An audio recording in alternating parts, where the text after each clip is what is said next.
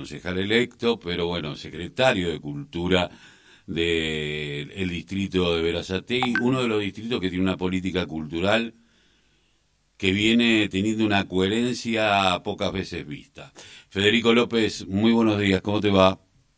Carlos, ¿cómo te va? Buen día. Bien, bueno, más allá de que sé que hay ruidos atrás porque están laburando, están haciendo obra de agua a lo pavote. Una obra, sí, sí, esta, esta obra puntualmente es muy importante, es la obra para acá, para la zona comercial del centro, eh, que es el recambio de cañerías de una de las partes más antiguas de la ciudad en relación a, su, a la instalación de agua.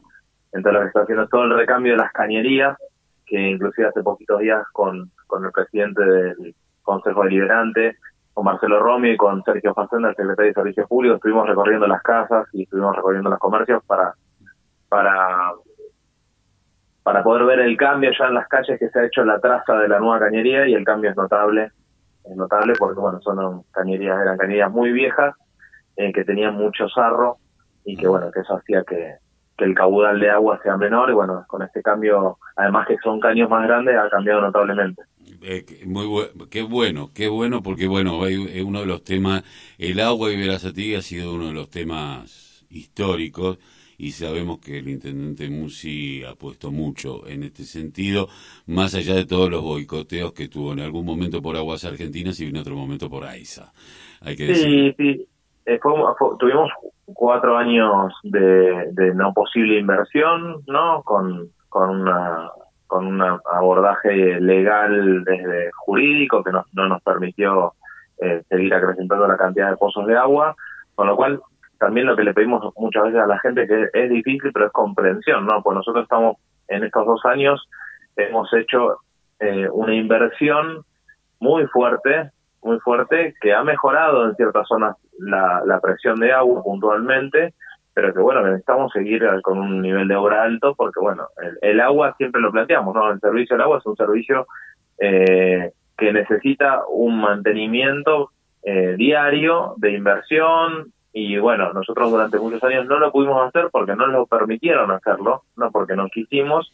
Bueno, ahora hay una decisión muy fuerte del intendente de tomar esta problemática como una prioridad con obras importantísimas y obras que van a venir y también yo creo que lo valioso también de, la actualidad es pensar el futuro, ¿no? Digo, eh, nosotros entendemos, nosotros tomamos agua del acuífero Puelche, entendemos que el acuífero en algún momento eh, no muy lejano va, va a dejar de, poder proveernos, entonces lo que estamos trabajando y lo que ya se, se vienen generando acciones concretas es eh, tomar agua de superficie, por eso se recuperó la planta de Invista de Ducilo, que ya es propiedad del municipio, se está trabajando en la puesta en valor, ¿no? Y estamos pensando en esta posibilidad de poder eh, seguir tomando agua del acuífero, pero también poder tomar agua de superficie para que en algún momento que la ciudad seguramente va a crecer, yo siempre digo que tiene una... Un potencial. está, proyectada a crecer Brazategui, bueno, eh, que la, problemática del agua en un futuro no sea un, realmente un problema, ¿no? eh, Federico, eh, Culturalmente, normalmente, bueno, eh, hubo muchos eventos culturales durante el verano, pero bueno, se viene, se viene marzo, eh, que tiene una dinámica totalmente distinta, es ya es el comienzo del año económico, escolar, laboral, se terminaron las vacaciones de muchos, ya estamos como que estamos en los nueve meses que eh, vamos a estar más o menos con una rutina. va a haber un festival de, de freestyle, de freestyle de estilo, de estilo libre, para decirlo, en, en Verazategui, pero también está habiendo otro tipo de cuestiones, como lo del patio y otras cuestiones culturales que siguen estando. ¿Por qué no nos contás un poquito? Sí, nosotros arrancamos la agenda de verano, muy difícil fue para nosotros eh, el inicio puntualmente de enero, porque bueno, justo nos, nos encontró en un rebrote muy fuerte. Habíamos pensado un ciclo de verano tradicional, ¿no? Abierto, gratuito, eh, sin ninguna restricción, más allá de las restricciones que estaban en, diciembre en este momento, que era el uso de tapaboca, el ingreso a los espacios con, con el pase sanitario y demás. Eh, luego nos encontramos con rebrote, hicimos el ciclo de verano muy cuidado, con reservas previas, con todos los protocolos sanitarios, y ahora estamos lanzando lo que es la agenda de, del año, que siempre marzo está trazado por, por, por género y diversidades y por la memoria, ¿no? Digo, ese es el eje transversal de todas las acciones que pensamos para el mes de marzo, eh, que a su vez género y diversidades es una agenda transversal de todo el año para nosotros y la memoria también, ¿no? La, la construcción de una memoria colectiva. Así que bueno, estamos teniendo distintas acciones, puntualmente la humanitaria, que la humanitaria arrancó en el verano como, como una, con una propuesta de cine los miércoles, que este mes se constituye con todos los sábados cine de género y diversidad, o sea, todos los sábados a las 20 horas de manera gratuita en la humanitaria que está en Lisandro y 52. Eh, nos podemos encontrar con distintas propuestas vinculadas a cine, con un concepto de diversidad y género. Así que este sábado, que es mañana, tenemos también en cine, como los subsiguientes, todos los sábados, y a partir de, abril ya la humanitaria arranca con una agenda de cine mucho más, más intensa, con cine infantil, con cine nacional, con cine extranjero, y además que se va a sumar teatro, ¿no? La, la humanitaria, este complejo nuevo que hemos inaugurado, que sigue creciendo, porque hace poquito lo recorrimos con el intendente, eh, en lo que va a ser en lo que va a ser la constitución de un centro cívico ahí, ¿no? Con delegación, área de licencia, registro civil y centro cultural, eh, amplía su perspectiva al teatro, va a ser un cine-teatro. Entonces, ese lugar va a tener una agenda de cine-teatro sostenida durante todo el año, eh, así que el, el, mes de abril va a tener una agenda mucho más amplia, por ahora los, los sábados tenemos cine de género, eh, en el día de mañana también en paralelo estamos con La Calle Celebra, que es este complejo cultural que hemos inaugurado orientado a las juventudes, y siempre celebramos artistas populares con un concepto muy participativo de la comunidad, ¿no? Lo que buscamos es que las juventudes participen de, estos homenajes. Puntualmente mañana representamos a alguien que sin duda ha sido un, puntal de, de, la música popular argentina, que es Mercedes Sosa, y también de la lucha por, por la por, los derechos humanos, ¿no? Mercedes ha sido de alguna manera la voz, la voz femenina eh, icónica de, muchas de estas canciones que eh, enarbolan esta lucha. Eh, así que mañana celebramos a Mercedes Sosa a las 18, en la calle 18 y 148, una actividad muy abierta donde uno puede acercarse a cantar, donde va a haber exposiciones fotográficas, donde va a haber intervenciones artísticas, bueno, donde va a haber una diversidad de, actividades en, en, este complejo cultural Las Juventudes que va tomando cada vez más fuerza y que se va constituyendo. Mañana también presentamos la agenda de Buena Junta, nuestra milonga, que además es el área, es la sede del área de danza, entonces mañana a las 20 horas vamos a tener eh, Buena Junta eh, con, con el lanzamiento de lo que es eh, la, la actividad de Buena Junta, con la primera Noche Pituca, que le decimos nosotros, que es esta noche de orquesta en vivo, eh, donde, bueno, mañana está la orquesta típica misteriosa Buenos Aires, eh, a partir de las 21 horas está abierta la, entrada a Buena Junta, mañana puntualmente es Milonga, pero bueno, Buena Junta va a tener una agenda de canto bar, Buena Junta va a tener una agenda de peña, Buena Junta va a tener todos los sábados Milonga, con orquestas en vivos, va a tener actividades los domingos vinculadas a al breakdance y al hip hop, no, un, un espacio que se ha constituido como el área de danza, donde tiene más de 1.500 alumnos que concurren a distintos talleres y disciplinas, así que mañana estamos lanzando esta agenda de, de actividades. Y el domingo estamos con Cultura Colectiva, que vamos a estar en el barrio San Blas, en Ranela, con este programa de cultura colectiva que lo que busca es generar actividades, vamos a ir con espectáculos, distintas intervenciones artísticas, pero principalmente el programa de cultura colectiva lo que busca es construir identidad barrial, ¿no?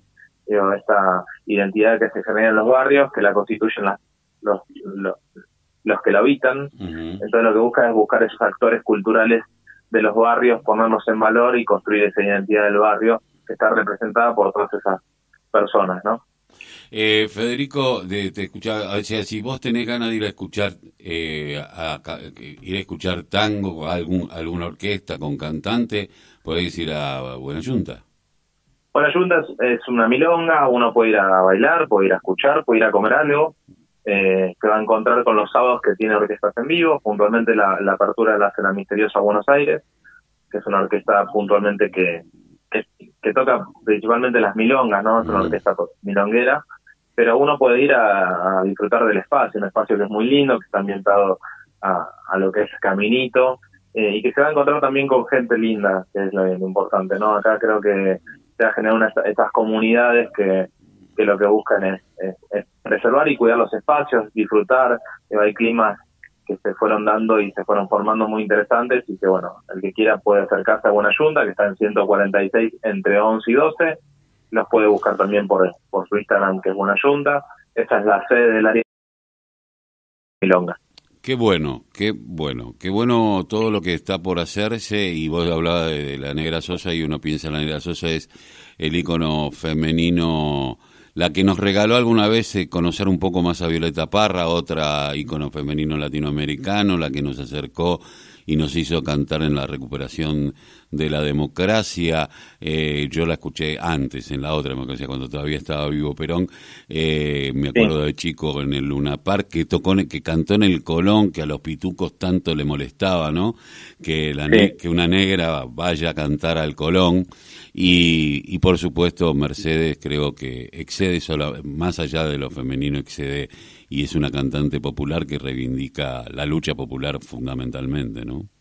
Sí, sí, sí, sin duda ha sido una referencia. Hemos tenido la posibilidad de tenerla en Berazategui, 24 de marzo, hace unos años. Eh, sin duda es, una gran referencia para, para la música popular argentina. Eh, y bueno, la celebramos, ¿no? Como hemos celebrado el Flaco Spinetta, como hemos celebrado eh, a Fito Páez, bueno, como hemos celebrado otros artistas populares están en el inconsciente colectivo, siempre decimos, ¿no? Digo, en la, en la comunidad y que las cantamos, los cantamos siempre. Y bueno, esta es una forma de, poner esas figuras en valor que han, han construido tan fuerte nuestra nuestra identidad, ¿no? Como comunidad, como, como habitantes de esta patria, ¿no? Y que representan de alguna manera esas identidades, ¿no? del espacio que habitamos. Y después contarte que estamos con muchas obras también, estamos terminando el segundo piso del patio de este complejo cultural, perdón, el primer piso, una obra ya está por terminarse. Iniciamos ayer la puesta en valor de todas las aulas del Centro Cultural Rigoló, que nos había quedado una, una parte sin terminar y, y estamos iniciando. Estamos iniciando en los próximos días también la construcción de la plaza seca del Centro Cultural de las Juventudes, eh, que va a tener su plaza seca en el, en, el, en el frente, está iniciando la semana que viene la obra. Estamos también eh, iniciando una obra acá en el patio de construcción de, sanitarios nuevos y la refuncionalización de la sala de exposiciones. Estamos terminando la obra de la casa de la estación de Ranelagh, que va a ser un espacio para, para las infancias, y la construcción del Centro Cultural de Gutiérrez, el nuevo espacio de un centro cívico que se constituye como centro cultural también, así que eh, muchas obras que lo que buscan es ampliar derechos culturales, siempre lo planteamos en este lugar, ¿no? Tener mayor posibilidades para los vecinos y vecinas de Grazategui de habitar esos espacios y también de tener más propuestas culturales cerca de la comunidad del territorio. Te agradezco mucho la información, lo que están haciendo eh, para yo que soy vecino de Verazategui, va vecino del otro distrito, ¿no?